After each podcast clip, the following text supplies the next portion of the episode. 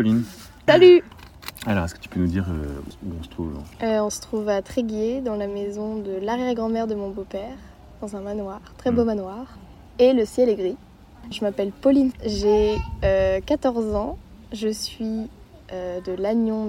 Bah voilà. euh, Tu es donc en quatrième? Je, suis- je, je passe en troisième l'année prochaine. Plus tard, j'aimerais bien euh, aller à Sciences Po et euh, être dans la communication, dans les médias, dans les, voilà, dans les trucs accrocheurs, tout ça. Cool. Est-ce que tu veux nous, nous raconter une, une histoire d'amour que tu as vécue? Euh, bah, la plus récente, euh, qui a été peut-être la plus longue et la plus. Comment on dit ça? On dit un amour euh, passionnel, souvent on dit. Ouais, tu sais, c'est toujours dans les extrêmes. Hmm.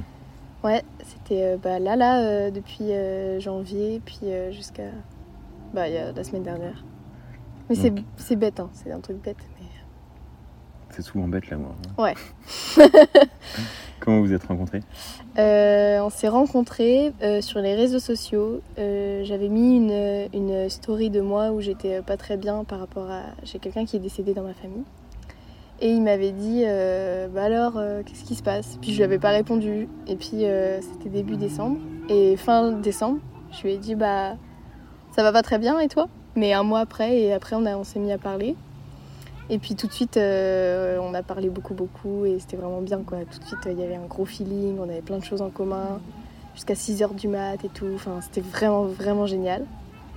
Et en fait, euh, sauf que le truc, c'est que moi, dès le début... Je raconte tout là, du coup? Moi, dès le début, euh, j'ai senti qu'il y avait un truc qu'il faisait pas, parce que bah, j'étais pas très, très bien, j'avais pas forcément besoin d'être en couple. Et puis, je sentais qu'il il y avait un truc qui allait pas. Donc, on s'est vu une première fois lundi, c'était bien. Sauf que je lui ai dit euh, mercredi, j'ai envoyé un message en disant bah écoute, je- moi je, je t'adore, j'ai pas envie qu'on perde contact, mais je pense qu'on peut pas aller plus loin. Et en fait, euh, on s'est vu le, le jeudi, le lendemain, et il a été euh, tellement adorable, il m'a dit des choses tellement gentilles et mignonnes et tout que bah j'ai craqué. Bref, je sais pas comment on dit ça, mais voilà. Tu on te souviens de quelque chose qu'il t'a dit? Il m'a dit. Qu'est-ce qu'il. En mode. euh, je pense que il m'a dit. euh, je pense que vraiment on a, on a un truc entre nous. Je veux pas gâcher ça. J'ai jamais ressenti ça. euh, et je pense qu'il était réellement amoureux de moi. Ouais. Donc il, a, il était. Parce que hum, il m'a dit après que j'étais son premier amour. Il, il me disait j'ai vraiment ressenti ça, j'ai jamais ressenti ça, on a vraiment un truc, on a vraiment construit quelque chose, moi tu m'as tout parlé, je t'ai tout raconté aussi. Enfin, je, certes, et puis moi je sais que t'es pas bien, je suis là pour toi. Il, a vraiment été adorable et j'ai fait ouais, ok. Toi, tu ressentais quoi à ce moment-là? Euh, à ce moment-là, en fait, ce qui se passe, c'est que quand j'étais avec lui, je me sentais vraiment, vraiment bien. Ouais. J'étais vraiment à l'aise. En plus, c'était la première fois que moi je suis quand même assez jeune et c'était la première fois que j'étais pas gênée, qu'il n'y avait pas de trucs. euh, voilà, on était vraiment en couple quoi. Et en fait, euh, et en fait dès que j'étais pas avec lui le soir, toute seule, etc., même la journée avant de le voir, parce qu'on n'était pas dans le collège, j'étais méga stressée. Mais quand je te dis stressée, c'est que bah en fait à, ce moment-là, après euh, le décès que j'ai eu dans ma famille, j'ai euh, j'ai j'ai comment on dit ça? J'ai un peu euh, j'ai commencé à faire beaucoup d'anxiété. Je suis quelqu'un de très très anxieux et en fait d'être en couple, ça a aggravé le truc. J'avais peur de tout. Donc j'ai commencé à faire des insomnies, j'avais des plaques de stress sur les bras, je dormais plus. Euh, la journée au collège, avant de le voir, j'étais stressée, mais beaucoup, beaucoup. Je vomissais. C'était un point assez. euh, voilà. Et au bout d'un mois où mes copines voyaient que j'étais, j'étais un peu à bout de force, là, mais Pauline, mais arrête quoi. Genre, euh, Mm. Et sauf que lui, il était fou amoureux de moi. Mais en fait, un lundi, on devait se voir. Et en fait, au dernier moment, il m'a envoyé un message en disant bah, je pourrais pas venir là. Et du coup, moi, c'était ce lundi-là où j'avais beaucoup hésité. Je m'étais beaucoup pris la tête en mode est-ce que je le quitte euh, Est-ce que voilà, qu'est-ce que je fais et tout. Et puis. euh, Et, euh, et du coup, ce lundi soir-là, je suis allée m'asseoir à l'endroit où on se retrouvait tout le temps. On se retrouvait sur un banc face du Léguerre. Et je suis allée là et j'ai pleuré. Et en fait, il est arrivé à ce moment-là. Il m'a vu en train de pleurer, mais qu'est-ce qui se passe et tout. Et en fait, quand il est, quand il est arrivé, bah, comme je disais, en fait, quand j'étais avec, quand j'étais avec lui, j'étais bien. Et, et du coup, je lui disais, bah, j'ai des doutes, je suis perdue, je suis pas bien. Et il me disait, bah, je vais y aller. Et j'étais là, non, non, reste, je voulais pas qu'il parte, quoi. Et puis, euh, le lendemain, il m'a dit, bah, écoute, je vais quand même y aller et on se voit demain. Et le lendemain, en fait, ce qui se passe, c'est que j'avais une. J'ai été horrible, hein. mais j'avais une copine qui devait venir avec moi, m'accompagner euh, pour aller le voir. En fait, elle a pas pu. Et moi, je voulais pas y aller toute seule. parce que je savais que j'allais lui dire de faire. Je voulais faire une pause le temps des vacances de février. Mm. Et du coup, en fait, j'y suis pas allée et je lui ai posé un lapin. Et ça, je pense que ça a été vraiment euh, une grosse erreur de ma part. Mais du coup, euh, du coup bah, je, lui ai envoyé un message tout de suite après en disant Je suis désolée, je suis désolée, euh, je me sentais pas de venir toute seule, excuse-moi, mais euh, je pense que c'est mieux qu'on fasse une pause, les vacances de février, que je me retrouve un peu avec moi-même, que j'évacue tout stress, toute cette anxiété, qu'on se retrouve après et tout. Et en fait. Et en fait, lui, il a pris ça comme si je le quittais, en fait. Je sais pas ce qui s'est passé. Et moi, je l'ai pas contredit parce que je me suis dit, bah, écoute, il croit que c'est fini, on va pas relancer le truc. Moi, je suis trop mal et, et Mhm. j'ai besoin de me retrouver avec moi-même, quoi. J'avais besoin de, voilà, de me concentrer sur moi aussi. Et du coup, euh, et du coup, euh, bah, voilà, on s'est quitté. Et du coup, là, il y a eu un moment euh, de février à pff, mars, février-mars, où il était très en colère, on se parlait plus. On s'est complètement ignoré. Moi, j'étais très mal parce que j'étais quand même super attachée à lui, il me manquait beaucoup. Et lui, bah, il avait le cœur brisé, quoi. Mm. Et il- en plus, il, ouais, il, il parlait à des gens que je connaissais qui me disaient Oui, tu sais, il pleure tous les soirs, nan, nan. Donc moi, je culpabilisais à fond. C'était un peu horrible.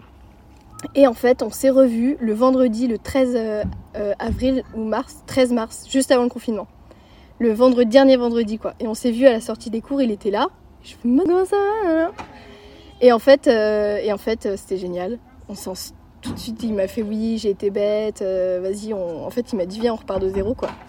Et ah oui, et ce qui s'était passé aussi au début, c'était qu'on était allé très très vite et que on, on avait commencé à se parler euh, genre le, à Noël, je crois, genre le 25. Et euh, à la rentrée, donc le jeudi et de la rentrée, donc genre le, le 8 janvier, tu vois, et ben on était en couple. Et c'est allé très très vite. Mm. Et en fait, et là il me fait ouais viens, on repart de zéro et tout. Je, ok, trop trop bien. Et du coup, pendant tout le confinement, tout le premier mois du confinement et tout, on parlait beaucoup beaucoup tout le temps. Euh, en fait, j'ai vraiment appris à le connaître. On a on a reconstruit toute une relation et moi j'étais là pour le coup, j'étais vraiment à fond quoi. J'étais là mais c'est génial et puis à un moment on se criait dessus pour rigoler, on était en appel et on se criait dessus ouais tu me prends pour qui hein? Et là il me crie mais je t'aime toujours Je fais ah moi aussi Et du coup bah moi j'étais vraiment in love mais j'étais en mode et du coup on s'était dit bah on attend la fin du confinement parce qu'on va pas se mettre en couple comme ça c'est bête. Donc on attend la fin du confinement, on se voit et voilà. Et moi j'étais là, waouh, trop bien et tout. Et, euh, et en fait, deux jours plus tard, j'ai appris qu'il était en couple avec une copine à moi. Ah ouais. Et du coup, bah, poum quoi. J'étais là, ah oui, bon. Alors je lui ai envoyé un message. Euh, en fait, j'ai vu, il avait fait une story Instagram euh, en appel avec elle, en mettant un cœur cœur. Et j'ai fait, ok, le message est passé, je l'ai bloqué de partout. Une semaine plus tard, une amie à moi qui lui parle, qui est proche de lui, lui fait mais Pauline mais t'es complètement débile, faut vous expliquer, ça va pas du tout, genre c'est pas comme ça que tu vas avancer, faut que il, te- il Mm. a envie de te parler, il veut expliquer les choses et tout. Alors ok, je le débloque et je lui fais bah écoute, euh, vas-y, tu, m'expliques juste et après c'est fini, genre vraiment. Puis il me fait euh, bah oui, mais euh, j'ai pas mesuré mes mots, je suis désolée, euh, je veux pas qu'on perde euh, ce qu'on a, qu'on a reconstruit. c'est juste que bah moi j'ai réussi enfin à tourner la page avec toi et tout. Et en fait c'est il me dit ouais j'ai pas mesuré mes mots. Puis je fais mais pour toi un je t'aime ça se mesure. Enfin tu sais un- il, m'a balancé ça comme ça. Et puis moi j'ai vraiment vraiment cru quoi. J'étais et en fait c'est bête parce qu'on s'est complètement raté ce qui fait qu'après moi il y a eu le déconfinement jusqu'à jusqu'au mois là mi-juillet j'étais folle amoureuse de lui je tout j'avais l'impression que le moindre geste que je faisais, le moindre photo que je postais sur Instagram ou de ce story que je faisais, ou même euh, avec mes parents, euh, il y, a eu- des fêtes, des soirées et tout. Quand je dansais, je dansais pour lui en fait. Et tout était focalisé sur lui. Et j'avais cette sorte de. J'étais frustrée parce qu'on s'était vraiment raté. Il m'avait aimé, pas moi, puis je l'avais aimé, puis plus lui. Et, et c'était horrible et j'étais mal. Et en plus de ça, à côté de ça, j'avais eu plein d'histoires avec mes copines. enfin, bref. Et du coup, euh, mi-juillet, je lui ai dit, ok, enfin, pour avancer, il faut regarder les choses en face. Et il faut que je lui dise. Il faut que je mette les cartes sur table, que je me regarde dans une glace et que je me dise, bah là, euh, meuf, euh, t'es amoureuse, c'est nul, faut que tu l'oublies, dis-lui quoi. Donc euh, je lui ai envoyé un message, je lui ai fait, Noah, faut que je te parle.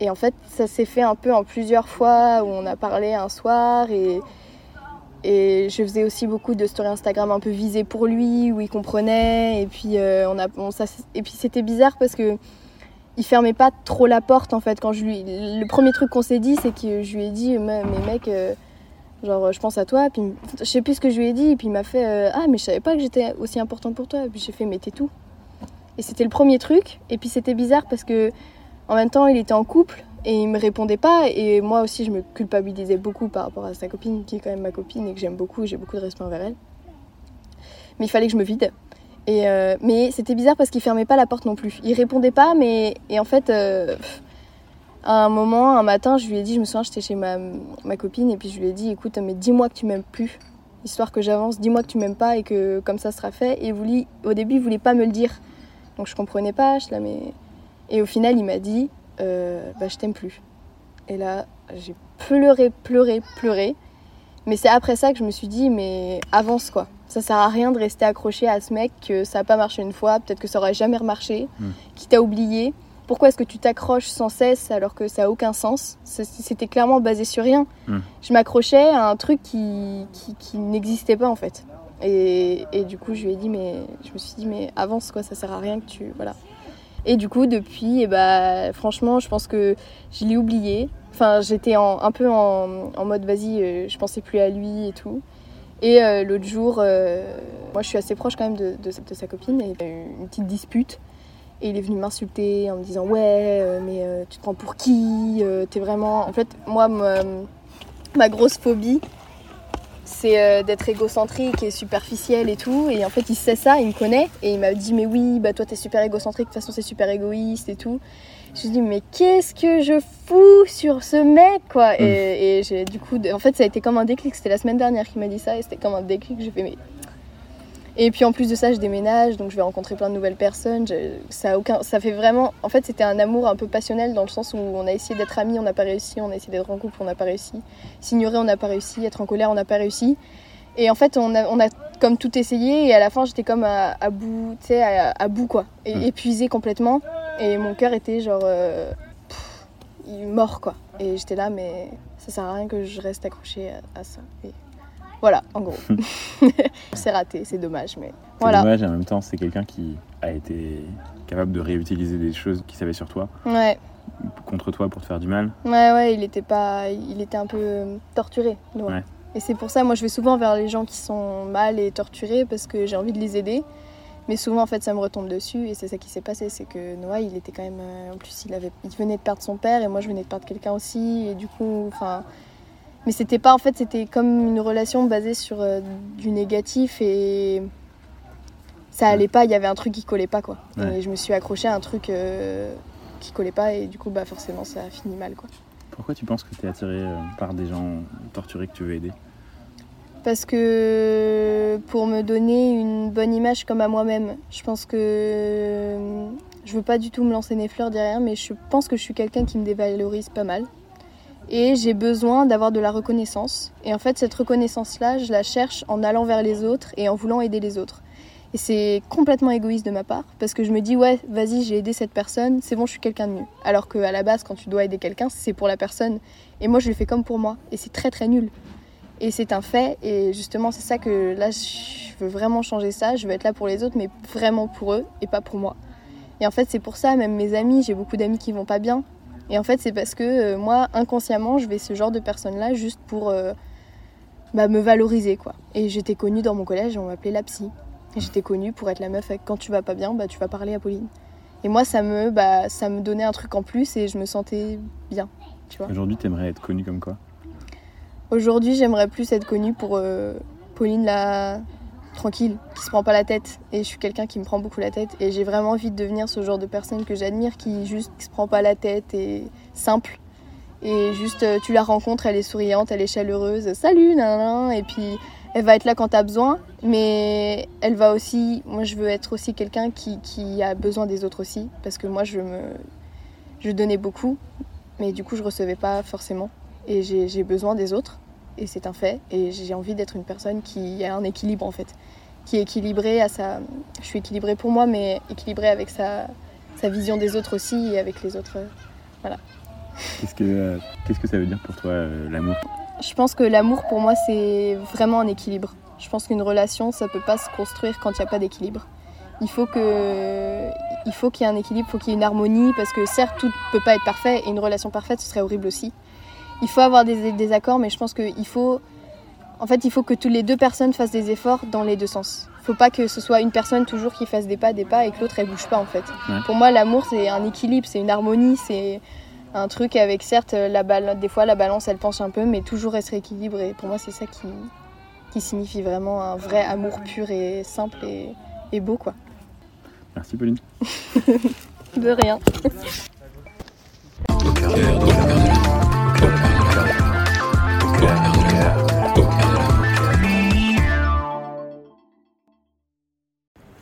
Euh, quelles sont tes impressions quand tu écoutes euh, Pauline? Ouais, Pauline, euh, du haut de ses 14 ans, elle a compris quand même pas mal de choses sur, sur les relations, sur les gens. À un moment, elle dit il faut, pour avancer, il faut regarder les choses en face. Et c'est le moment où elle décide de, lui dire qu'elle l'aime, et c'est là où il va lui dire que lui l'aime pas. C'est peut-être quelque chose que on a tendance à pas faire. Oui, je la trouve très mature euh, là-dessus de dire les choses, surtout que juste avant, elle. euh, donc, moi, ce que je trouve intéressant, c'est qu'au début, on a affaire vraiment à une histoire d'adolescente. Ouais. Où elle dit, avec mes copines, euh, mes copines me poussent de lui, lui dire ça. Après, il s'est mis avec une mode de mes copines, il y a les réseaux sociaux. et on se dit, bon, on est vraiment dans une histoire propre à son Ouais. âge. Et ce qui est étonnant, c'est comme ça bascule sur une réflexion extrêmement mature, où elle euh, l'a bien analysé, à quel point euh, avoir le rôle d'infirmière, c'est un rôle extrêmement valorisant, euh, où on apprend à ce moment-là qu'il est torturé. Et, et donc, effectivement, elle a ce trait de maturité où elle va lui dire les choses pour pouvoir passer ben, justement à autre chose. On pourrait dire faire son deuil. Moi, c'est l'autre élément que j'ai trouvé intéressant, qui est pratiquement anecdotique, mais elle le situe dans le contexte de la rencontre, à savoir, euh, ils se rencontrent tous les deux sur un deuil. Elle, elle a perdu quelqu'un de proche. Euh, lui aussi, apparemment, elle le précise, a perdu quelqu'un. Et euh, il y a quelque chose de passionnel. Pour moi, c'est pas anodin les contextes dans lesquels on se rencontre. Et notamment, elle dit à un moment donné qu'elle, bon, elle parle d'une histoire un petit peu ratée, mais en tout cas, elle pense beaucoup, beaucoup, beaucoup à lui. sur le moment où lui ne pense pas à elle, euh, ou n'est plus là. Et inversement, lui euh, serait très amoureux au début, à un moment où elle n'est pas amoureuse. Donc c'est l'histoire de deux personnes euh, qui peuvent se penser que, dans la perte en fait. Et je trouve ça intéressant quelle place ça occupe dans le moment où on fait un deuil, euh, d'avoir tout d'un coup, alors quelqu'un de vivant pour le coup, mais qu'on aime, à qui on pense, mais c'est un amour déçu, euh, perdu. euh, euh, et je, en ça, je pense que c'est une histoire qui peut ressembler à d'autres histoires. Hmm. Tu veux dire que en reproduisant ces. on s'arrête, on se remet ensemble, second départ, etc. Elle, elle reproduit, elle revit des mini-deuils. euh, Euh, elle pose un contexte en disant je traversais ça, j'étais très anxieux, j'avais développé des anxiétés, etc. Donc elle parle de ce moment très compliqué de, de, de sa vie. Euh, et puis cette histoire qui lui prend la tête au sens propre. Euh, où il, bon, il est avec une autre fille, donc elle, elle perd cet amour-là. En plus, ils s'aiment pas tellement au même moment. Et à partir de ce moment-là, elle dit Je pensais qu'à lui, quand je dansais, je dansais pour lui. Euh, et c'est intéressant que, euh, à la place du deuil, euh, une personne prenne. Enfin, c'est pas vraiment la place du deuil, mais en tout cas, il y a quelque chose qui occupe complètement toute la place. Euh, ce qui permet peut-être de ne pas penser à la personne qu'on a réellement perdue. Et que c'est réciproquement, puisque lui aussi a, a perdu quelqu'un et ils démarrent leur histoire d'amour sur, euh, dans un contexte où ils ont, voilà, ils ont, ils ont perdu quelqu'un euh, chacun. Ouais. Et, ils- et c'est un amour qui n'est pas heureux parce qu'ils ne s'aiment pas au même, au même moment. Ça, ça me fait penser à un truc qu'elle dit au début, où elle dit j'étais très stressée, où elle parle à la fois de son deuil et de son histoire naissante. Faisait des crises d'eczéma, où elle vomissait, enfin vraiment il y avait un, stress physique. Comme si elle n'avait pas l'espace pour cette relation, comme si cette relation lui apportait, euh, je sais pas comment tu, tu l'expliques, mais une sorte de charge mentale supplémentaire. Elle doit gérer un deuil, elle doit gérer une relation débutante et euh, elle nous explique qu'en fait, elle n'est pas, euh, pas capable de gérer les deux. Quoi. Ça lui fait un surcroît de stress. Ouais, on pourrait même dire qu'à un moment donné, il y a un glissement, c'est-à-dire qu'au début, euh, elle n'est pas disponible psychiquement, et donc lui est plus amoureux qu'elle. Euh, et ensuite, une fois qu'il est peut-être plus euh, euh, moins là, là, elle peut ressentir l'amour, et c'est peut-être à ce moment-là qu'il y a le glissement, c'est-à-dire que est-ce que la, l'amour intense qu'elle ressent amplifié probablement par le fait qu'il n'est plus réciproque et qu'elle elle a perdu son amour, est-ce que là, il n'y a pas quelque chose qui, se, qui glisse, c'est-à-dire euh, le travail du deuil se déplace sur, sur ce travail de deuil de cette relation, quoi, qui n'en est pas du coup. Finalement, c'est plus un travail de deuil parce qu'il y a quelque chose qui vient oblitérer ce travail-là. Et ce mec vient peut-être à la place d'un autre chagrin, d'une autre obsession, d'une autre pensée, euh, un agrippement à quelqu'un, enfin agrippé par la pensée quelqu'un. C'est une manière de voilà de pas faire le deuil non plus.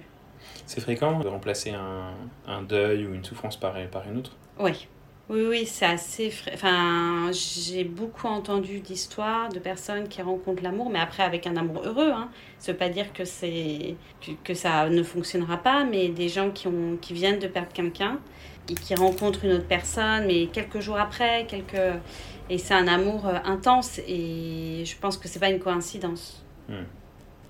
Elle parle de euh, Pauline la psy, euh, elle veut être connue comme Pauline la, la cool. ou je sais pas. Ouais, Euh, et c'est vrai que je trouve qu'elle fait avec, avec intelligence la distinction entre la perception que les autres ont d'elle et celle qu'elle a envie d'être. Elle est un peu prisonnière de cette perception. Ah, je suis psy, donc je suis connue comme ça, etc. Un truc qu'elle a créé elle-même, mais bon, elle, elle en est prisonnière. Et il me semble que c'est quelque chose d'assez fréquent à l'adolescence où en fait on se fait un peu emprisonner par euh, le personnage qu'on a construit. Et le fait de se dire, bon bah ok, maintenant j'ai envie d'être euh, perçu comme quelqu'un différent, d'être quelqu'un différent, c'est une pensée forte. Et je, pense que beaucoup d'adultes sont pas euh, capables de, de faire cette, ce distinguo entre. euh, et j'ai envie de changer de personnalité. Alors, l'adolescence, c'est peut-être aussi un moment où c'est facile de, de changer de personnalité. Les murs sont pas encore vraiment. euh, le ciment n'a pas encore bien pris. euh, on n'a pas construit tout, plein de choses autour. parce qu'elle a tout à fait conscience d'avoir du mal à sortir de ça, tellement il y a des bénéfices à être la psy. Et elle a déjà fait le- la moitié du chemin en disant qu'elle a envie de, elle a envie d'en changer. Elle a explicité euh, ses bénéfices. Euh, Ouais. Elle est assez lucide sur le fait que c'est euh, une forme, euh, j'aime pas trop ce mot, mais une forme d'égoïsme. De... Elle est assez clairvoyante sur ce que ça lui apporte. En train de défendre un modèle complètement altruiste et elle se dit bah voilà maintenant j'ai envie de, de changer cet élément de ma personnalité. Alors que malheureusement, ça risque d'être une très bonne psy. Elle sera peut-être pas cool, mais elle, elle a vraiment toutes les qualités pour être une très bonne psy, puisqu'elle euh, elle a toute cette réflexion, effectivement, sur, euh, sur les bénéfices, sur euh, qu'est-ce qui fait que elle a, elle a, son choix amoureux est tombé sur un mec torturé. À partir du moment où on, on te colle une étiquette ou on se Ouais. met une étiquette, donc Ouais. on se considère comme étant cool ou euh, drôle ou sociable ou psy ou machin, on a tendance à, à rester dans ce, truc-là. Il gens qui parlent d'eux-mêmes euh, disant euh, euh, Ah ben moi je suis comme ci, moi je suis comme ça. Et en fait, c'est- difficile de, de, changer et de dire par exemple. elle aurait très bien pu dire avant j'étais timide, maintenant j'ai envie d'être extraverti ou j'ai envie hmm, une sorte de prise en main de ta personnalité, un peu comme si tu prenais euh, la barre d'un bateau et que tu décides d'aller dans une autre direction, qui sont pas faciles, parce qu'on perd euh, tous les avantages qu'elle cite de son sa, réputation initiale, et, euh, et on part dans une autre direction, et c'est la volonté qui décide, c'est pas ce que les gens au fil des années ont, ont- ont créé comme personnalité, je sais pas. Moi, je sais pas si c'est la volonté qui te. Ouais. Je pense qu'elle se décrit euh, au début comme quelqu'un de très anxieux, donc on peut en comprendre qu'elle a envie d'être plus cool. Mais est-ce que ça dépend de la volonté ou euh, au contraire d'une espèce de, de déconstruction de quelles sont les angoisses sous-jacentes à ce stress euh, qui lui permettra un petit peu plus de, de lâcher prise? Euh.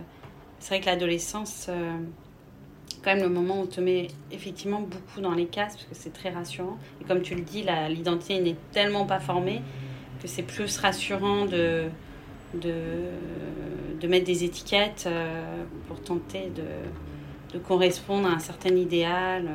euh. Et il y a aussi le thème de la culpabilité, bon, qui est un, tout petit peu survolé, euh, quand même le, le, le Noah se met en couple avec sa copine. Hmm. Et euh, elle, dit, elle le dit, moi je respecte sa copine et en même temps j'ai envie de m'expliquer avec lui. C'est un thème, euh, la culpabilité c'est quand même souvent un sentiment qui t'empêche de faire des choses, de te séparer de quelqu'un par culpabilité, de parler à quelqu'un par culpabilité, de te mettre avec quelqu'un par culpabilité. C'est un thème, je pense, très masculin, ça. D'avoir peur de quitter quelqu'un par culpabilité. Tu trouves? Euh, oui, c'est assez connu, la lâcheté à ce niveau-là. Cette culpabilité-là, euh, c'est pas la même chose pour moi que la lâcheté. C'est-à-dire que la lâcheté, c'est euh, j'ai pris ma décision dans ma tête, ou en tout cas je, je suis plus amoureux de quelqu'un, mais je n'ose pas lui dire. Est-ce que c'est par culpabilité? Peut-être parfois, mais parfois c'est juste parce que euh, euh, je sais pas comment faire, j'ai la flemme, je repousse, ça demande de l'énergie, quoi. Ça demande du courage. Alors que la culpabilité, c'est vraiment l'envie de pas faire mal à quelqu'un. Eh, oui, mais je pense Ouais, que la c'est- lâcheté peut recouvrir plein de sentiments. Et c'est rare que les mecs disent euh, délibérément euh, c'est par lâcheté que je lui ai pas dit, euh, ça va être plutôt j'ai pas voulu faire. C'est plein de bons Oui. sentiments. Ok, ouais, je comprends. Eh ben écoute, je te propose de terminer sur ces stéréotypes de genre. Merci Yasmina. Merci, Gauthier.